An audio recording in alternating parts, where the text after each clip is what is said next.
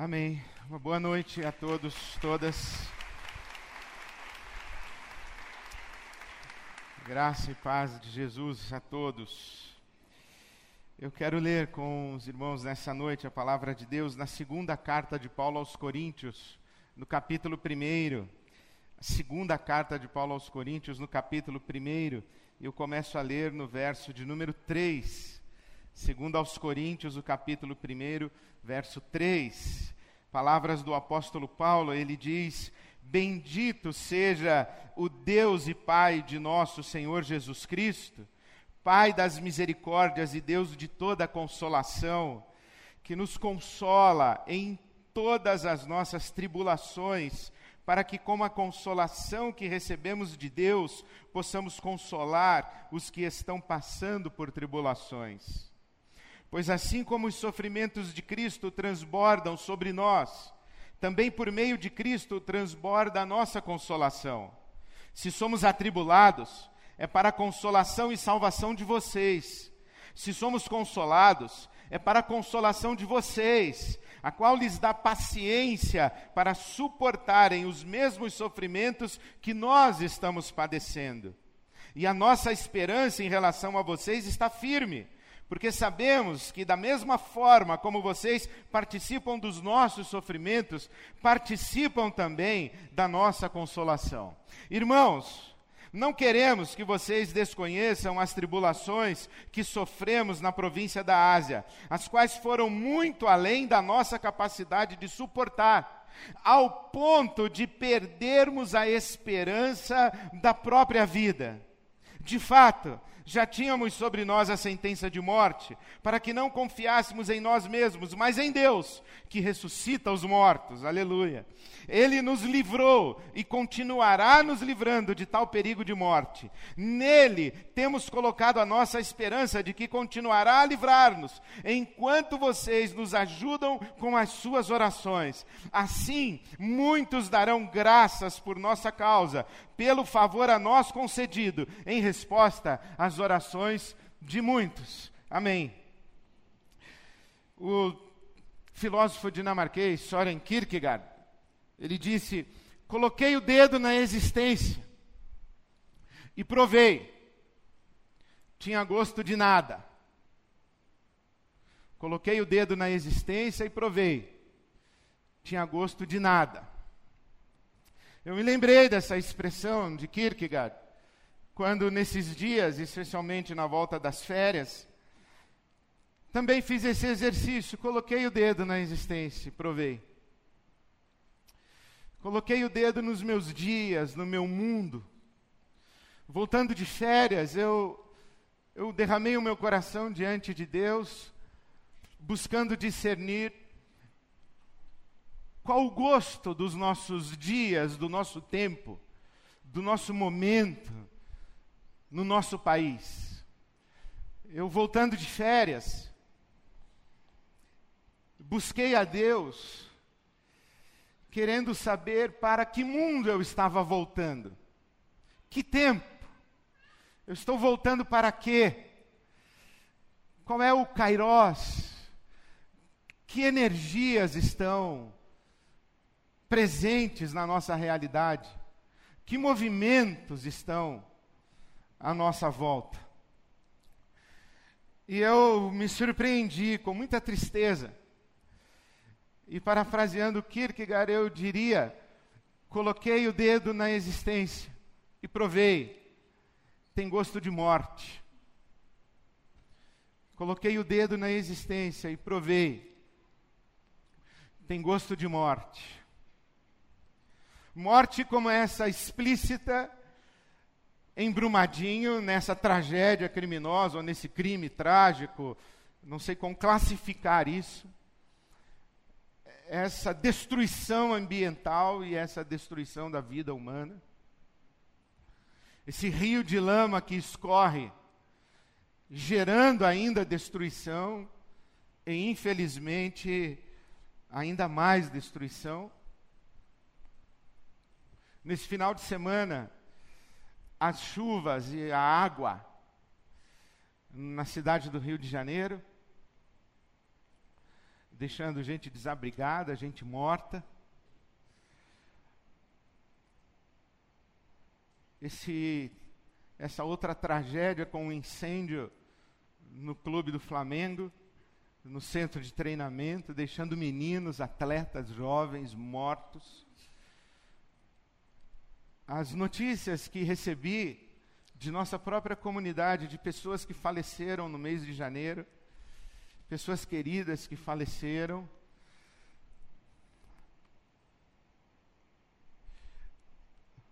A onda de violência na nossa cidade, na nossa sociedade, no nosso país, as notícias dos jornais, as notícias de enfermidades. Eu me derramei diante de Deus, falei: Senhor, não é possível é muita morte. Eu coloquei o dedo na existência, provei, tem gosto de morte. E busquei a Deus me perguntando como eu respondo a isso. Como é que nós, que somos seguidores de Jesus, como é que nós que somos homens e mulheres de Deus, como é que nós que somos homens e mulheres de fé, como é que nós respondemos a esse tempo? Quando nós olhamos para o nosso mundo e essas forças estão soltas, essas forças destrutivas, essas forças de hostilidade, de maldade, parece um, um mundo desgovernado, um mundo à deriva. Os cavaleiros do Apocalipse que lemos na Bíblia Sagrada, guerra, peste, fome, morte, não são figuras do fim do mundo, são figuras nefastas do nosso tempo. Os, a sensação é que as forças de destruição estão soltas. E quando nós percebemos a, a morte é, é, solta, causando dor e sofrimento, nós também somos invadidos por uma sensação de vulnerabilidade e uma certa ansiedade, uma certa angústia. Quando será que a tragédia vai bater na minha casa? Porque já bateu aqui perto. Quando será que a morte vai visitar a minha família? Quando será que o sofrimento vai chegar aos meus amados? Quem sabe quando será o sofrimento vai chegar a mim? Principalmente porque, para quem não está sofrendo, o sofrimento está muito próximo. O sofrimento está muito próximo, está muito perto, e a gente fala assim: mas será que vai chegar em mim? E eu derramei o meu coração diante de Deus, falei: Senhor, não é possível tanta morte. E veio a palavra de Deus ao meu coração, e me lembrei do apóstolo Paulo dizendo: Eu sei o que é isso que você está sentindo. Porque eu também vivi um dia em que eu senti a morte resvalando em mim, a morte raspando em mim, a morte trazendo impressões de que a minha própria vida tinha chegado ao fim. O apóstolo Paulo diz aqui, no versículo 8 que nós acabamos de ler, ele diz: Não quero que vocês sejam ignorantes a respeito das tribulações que passamos ali na Ásia, quanto sofrimento, quanta angústia, a ponto de nós nos desesperarmos e, e perdermos a esperança na nossa própria vida. Nós, nós, assim, achamos que iríamos morrer, nós pensamos que iríamos morrer. Esse sentimento de quase morte, esse sentimento de que agora não tem solução. Eu, eu cheguei num lugar, numa situação que não tem escapatória. Chegou a minha vez. O apóstolo Paulo vive isso daí. E, e, é extraordinário ver esse homem contando eu passei por tribulações, tribulações que foram acima da minha capacidade de suportar, que me fizeram perder a esperança da minha própria vida. E então você vê esse homem contar isso, mas ele começa a sua história, a sua narrativa, dizendo: Bendito seja o Deus e Pai de nosso Senhor Jesus Cristo não é um homem machucado, não é um homem ferido, não é um homem cínico, não é um homem pessimista, não é um homem derrotado, não é um homem abatido pelo sofrimento, é um homem em louvor e dizendo: Bendito seja Deus. E aí você encontraria o apóstolo Paulo e diria: Paulo, é verdade que você passou por tribulações e sofrimento e dores e angústias e que você quase morreu, que a morte passou bem perto de você. É verdade que você perdeu as forças, que você ficou perto do desespero, ele diz: é verdade. Falou, e o que você aprendeu? O que você tem para dizer para nós? E ele diria: Eu tenho a dizer para vocês que Deus esteve comigo, porque Deus é o Pai das misericórdias, é o Deus de toda consolação, é o Deus que ressuscita os mortos, é isso que eu tenho para dizer. É um homem que passa pelo sofrimento, mas o sofrimento não o define passa pelo sofrimento, mas o sofrimento não confina, não diminui. Passa pelo sofrimento, mas no sofrimento, e talvez justamente por causa do sofrimento, o Paulo tem uma experiência profunda com Deus. Ele descobre verdadeiramente Deus e descobre a face misericordiosa, consoladora, encorajadora, abençoadora, parceira, amiga, poderosa e amorosa de Deus. Não é um homem que diz assim: Deus se esqueceu de mim, Deus me abandonou, Deus não me ama, porque Deus está fazendo isso comigo, porque Deus está me disciplinando, porque Deus está me castigando. Eu estou servindo a Deus e o que eu colho é tribulação. Ele, ele não murmura, ele não reclama, ele diz: Bendito seja o Deus e Pai de nosso Senhor Jesus Cristo, o Deus, Pai das misericórdias, o Deus de toda consolação e que ressuscita os mortos. O sofrimento é um tempo de oportunidade para Deus nas nossas vidas. C.S. Lewis diz que Deus usa o sofrimento como um megafone para que a voz dele seja amplificada a ponto de podermos ouvi-la. Por isso, Jó, quando passa pelo seu sofrimento, pelas suas perdas, pelas suas dores, pelo seu luto, um sofrimento que lhe consome a carne. Ele perde os seus bens, ele perde as pessoas amadas, ele perde a sua reputação, ele perde tudo. Perde os amigos, perde tudo. E ao final da sua história, Jó diz assim: Antes eu conhecia Deus de ouvir falar, mas agora os meus olhos veem a Deus. Antes eu conhecia Deus porque as pessoas me falavam de Deus, mas agora eu vejo Deus. Agora Deus é uma realidade para mim. O sofrimento é uma oportunidade de Deus nas nossas vidas. Há pessoas que conhecem Deus do testemunho do papai, da mamãe, do vovô. Conhecem a Deus pelo testemunho do palco da igreja, e no palco da igreja tem muito testemunho mentiroso mas não conhecem de verdade, não têm uma experiência com Deus.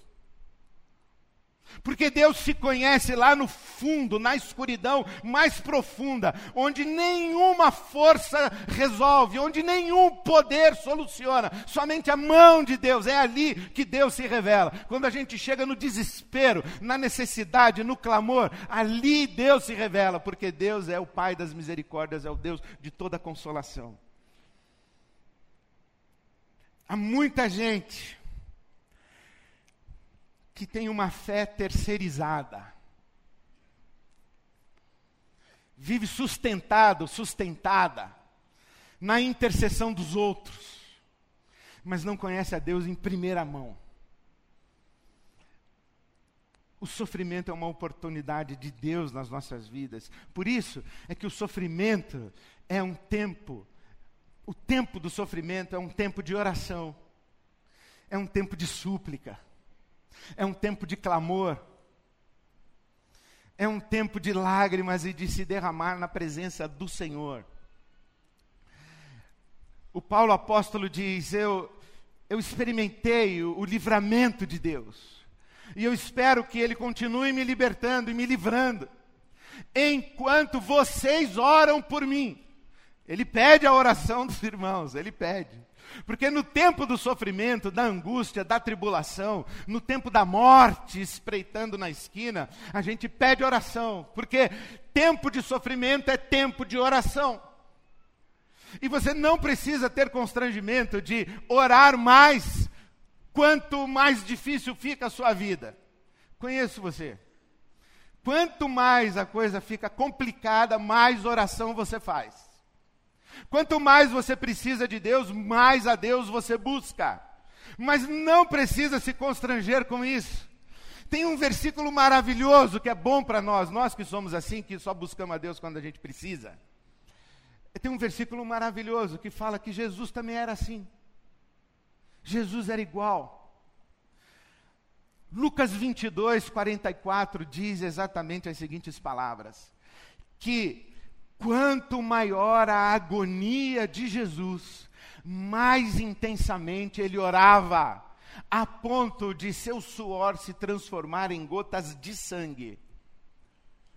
Estando em agonia, mais intensamente orava, porque o sofrimento, a tribulação, o confronto com a maldade, com o mal, o confronto com a escuridão, com as trevas, o confronto com as forças de destruição. Esse tempo é um tempo propício para Deus, é um tempo para a gente cair de joelhos, é um tempo para a gente clamar ao Senhor, para a gente conhecer ao Senhor, para que Ele se revele a nós como o Pai das misericórdias, o Deus de toda consolação.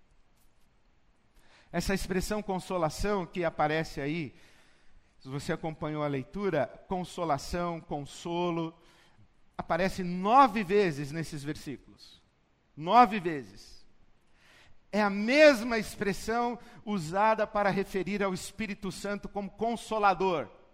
Paracaléu, o verbo. Parácletos, o Espírito Santo. O Parácletos. Paráclitos quer dizer literalmente aquele que está ao lado, aquele que está com, aquele que é a companhia, o companheiro, é o encorajador, é o motivador, é o que oferece suporte, é aquele que sustenta, que ampara, que instrui, que anima. Aquele que literalmente, em momentos de nossas vidas, nos carrega no colo. Porque foi o que aconteceu com o apóstolo Paulo. Ele diz assim: Olha, eu passei por um sofrimento tal que, que que eu cheguei além das minhas capacidades de suportar, mas suportou. Então, como suportou? É porque foi suportado. Além das minhas capacidades, e há momentos de nossas vidas em que de fato as nossas forças se vão, as nossas forças emocionais, as nossas forças espirituais, os nossos pensamentos se confundem, as dúvidas nos inundam, as dúvidas a respeito de Deus, nessa hora, fecha a porta do teu quarto, cai nos teus joelhos e clama ao Pai das misericórdias, é o Deus de toda consolação, porque Ele está aí, Ele está com você.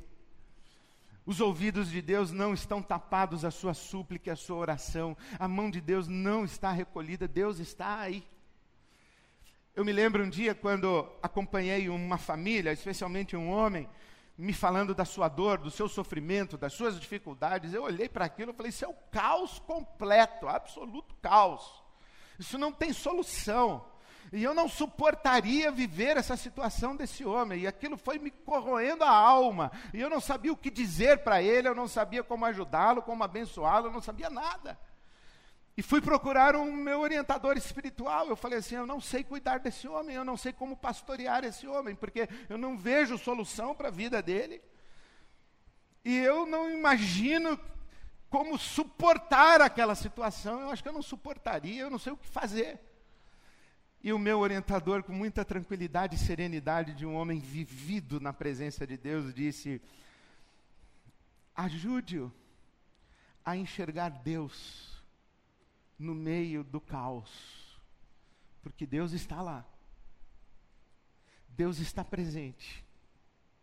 A misericórdia de Deus está se renovando. O poder de Deus está ministrando.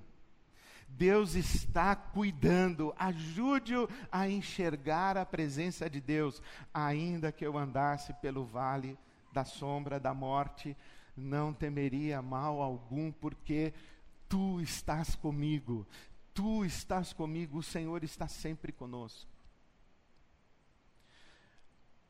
Mas eu também me lembro de um outro homem que contou uma história para mim de dor. E eu ouvi aquela história, eu falei, não tem solução isso aí. Você vê que eu sou incrédulo, né? Eu...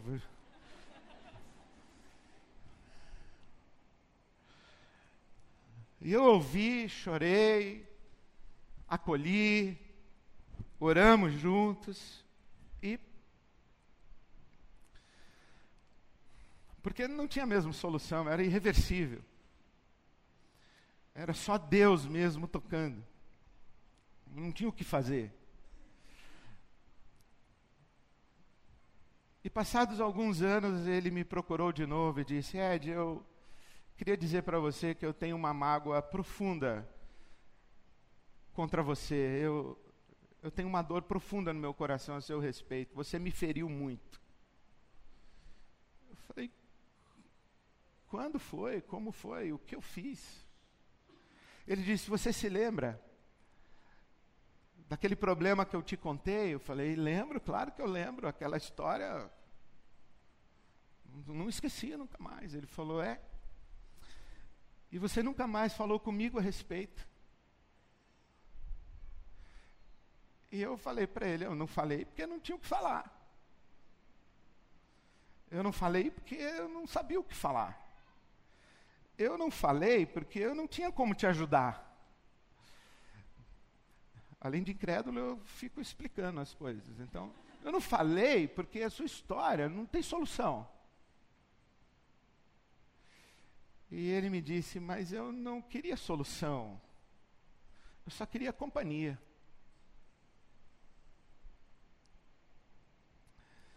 A minha história é dessas histórias que a gente sabe que todas as nossas possibilidades humanas estão esgotadas, elas não, não têm solução humana, é, é coisa de Deus. Isso que a gente chama de milagre. Eu sabia disso e sei disso. Mas eu só queria que você perguntasse como é que eu estava suportando o meu caos. Eu só queria companhia. Porque para nós humanos, passar pela tribulação, passar pela dificuldade, passar pelo sofrimento é inevitável. Mas passar por isso sozinho é inaceitável. É inadmissível para nós que conhecemos o Deus, Pai das misericórdias, o Deus de toda consolação, nós que o invocamos como nosso Pai e, portanto, nós que somos irmãos e irmãs. Nós não podemos passar sozinhos pelas coisas. Por isso é que a palavra de Deus diz que nós somos consolados para consolarmos quem está em tribulação, com a mesma consolação com que fomos consolados. E veja que quando a palavra de Deus diz que Deus nos consola, Deus nos suporta, Deus nos sustenta, na sua graça, é porque o problema ainda existe.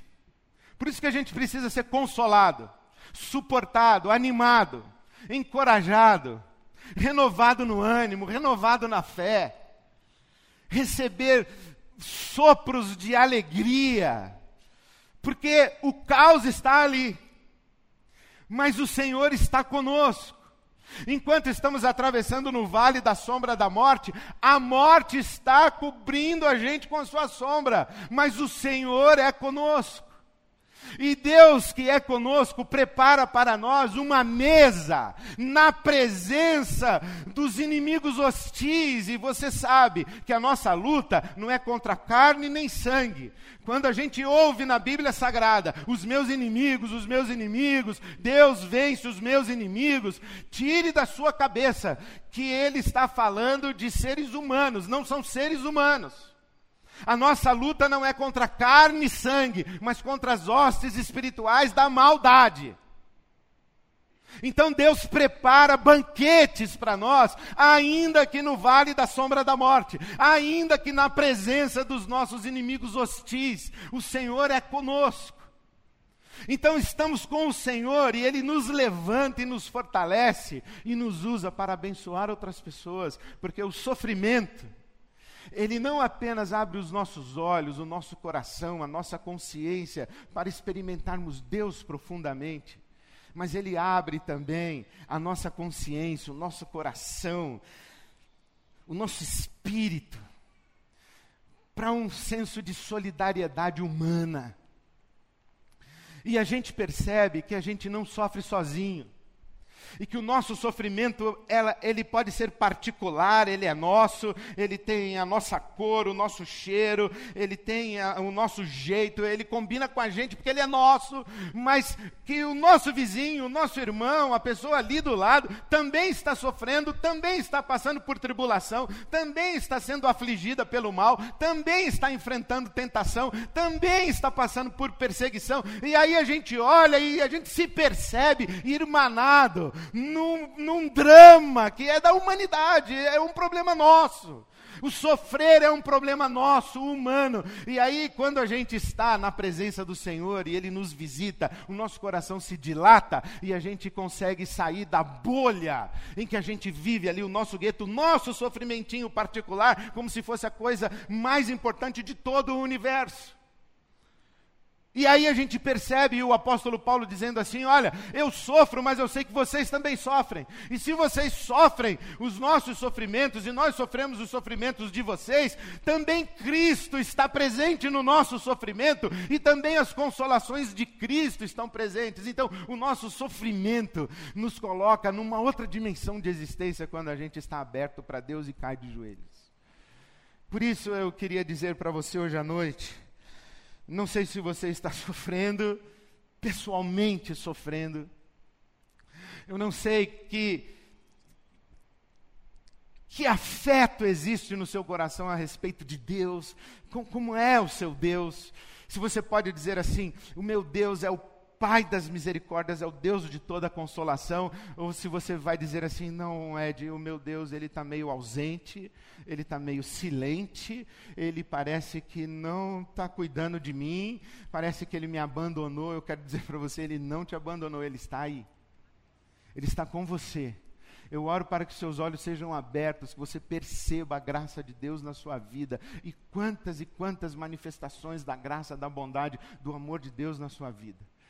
Eu oro você que está sofrendo. E se você não está sofrendo, eu oro para você ter olhos para ver quem está do seu lado. Hoje pela manhã, quando acabamos de pregar e acabamos a nossa celebração, veio o irmão e falou assim: Sabe, Ed, quando você estava falando, na hora da oração, eu comecei a orar dizendo: Senhor, me mostra alguém que está sofrendo para eu poder abençoar, para eu me colocar ao lado, para eu ser um paráclitos, para que eu seja um instrumento do Espírito Santo na vida dessa pessoa. Eu acho que eu não conheço ninguém que está sofrendo e a minha mulher ficou em pé.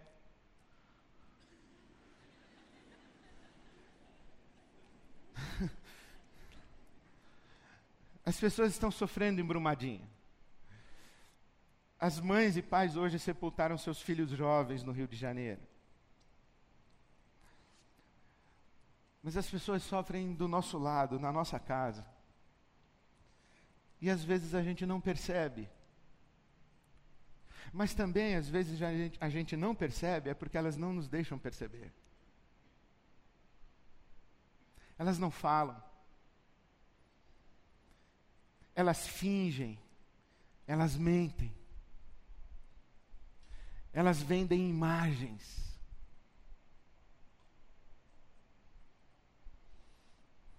Outro dia eu vi uma reportagem, a moça dizendo que ficou olhando o Facebook das amigas e todas estavam muito felizes. E ela ficou com raiva e inveja das amigas. Ela falou: Minha vida está uma droga. Minhas amigas estão todas felizes. E aí ela foi olhar o Facebook dela mesma e viu que ela só estava feliz no Facebook. Falou: É mentira. As fotos do meu Facebook não revelam quem eu sou e como eu estou de fato. Talvez as minhas amigas, as fotos delas também não. Sofrer faz parte do direito de viver. Sofrer na solidão, não. Sofrer calado? Não. Sofrer sem pedir ajuda? Não. Sofrer atravessando o vale da sombra da morte? Sozinho, sozinha? Não. Então eu oro a Deus por você hoje à noite, que você tenha coragem e tenha humildade de dizer: eu preciso eu preciso que alguém coloque uma mão aqui nos meus ombros, porque eu estou sofrendo. Eu preciso que alguém ore por mim hoje à noite. Que se não fizer mais nada, que ore por mim hoje à noite. Que me dê um abraço. Que me note. Que me acolha. Alguém que me abençoe porque o sofrimento, as, as tribulações que eu tenho passado estão acima da minha capacidade de suportar. Então, meu irmão, minha irmã, deixe-se ser suportado pelo cuidado do Senhor através das pessoas que amam você e que talvez nem conheçam você, mas que podem ser um instrumento de Deus na sua vida. Oro para que você tenha coragem de disponibilizar-se para estar com pessoas que sofrem. Porque estar com pessoas que sofrem é um desafio espiritual. Que eu aprendi lá atrás, quando aquele homem me apresentou o seu caos e eu não sabia o que fazer, eu não fiz nada. Porque eu não sabia como resolver, eu não fiz nada. Porque a gente precisa ter coragem para entrar no caos e no sofrimento das pessoas e juntamente com elas clamar aos céus, dizendo: Eu não tenho resposta, eu não tenho palavras, eu não tenho solução, mas eu tenho a minha companhia, eu tenho o meu abraço, eu tenho a minha lágrima, eu tenho a minha intercessão, eu estou aqui com você e nós vamos juntos clamar ao Senhor. Então eu oro para que você se disponibilize para enfrentar esse tempo de morte com palavra de vida, porque o nosso Deus é vivo. Nós somos filhos de um Deus vivo, então nós somos vivos. Nós somos filhas de um Deus vivo, então nós somos vivas. Nós somos uma igreja viva e nós vamos enfrentar esse tempo de morte dizendo vida, vida, vida, vida, vida em abundância, porque foi isso que o Senhor Jesus veio nos dar. Vida. Então nós vamos cantar um louvor a Deus, nós vamos dizer: Bendito seja o Deus e Pai de nosso Senhor Jesus Cristo. E você fica em pé, no seu lugar, dizendo: Eu preciso que alguém ore por mim hoje à noite. E quem estiver em volta de você, vai fazer um grupo em volta de você e vai orar com você, em voz alta, inclusive. Vai te abençoar, vai tocar no seu ombro, vai pôr a mão na sua cabeça, vai abençoar você em nome de Jesus nós fazemos barulho para cantar, então vamos fazer barulho para orar. Fica em pé e diz assim: Eu preciso. Não, só se você está querendo que alguém ore por você. Diga: Eu quero que alguém ore por mim. Pode ficar em pé. E alguém vai orar por você. Eu já estou vendo várias pessoas em pé. Quem está em volta já levanta imediato, faz uma roda, começa a orar. Põe a mão na cabeça, põe a mão no coração, abençoa aí em nome de Jesus. Porque nós vamos cantar um louvor ao Senhor. A palavra de Deus diz que Deus habita no meio dos louvores. O Senhor está conosco. O Senhor é por nós. O Senhor é conosco. O Senhor é por nós. Deixe Deus usar a sua vida para ministrar vida. Deixe Deus usar a sua casa. Deixe Deus usar aquilo que Ele tem dado a você para você repartir com outras pessoas. Porque tem muita gente precisando ser abençoada. Então, abençoe em nome de Jesus. Vamos ficar em pé todos, vamos cantar um louvor ao Senhor e que Deus te abençoe. Te abençoe e te use para abençoar. Que Deus te console e te use para consolar.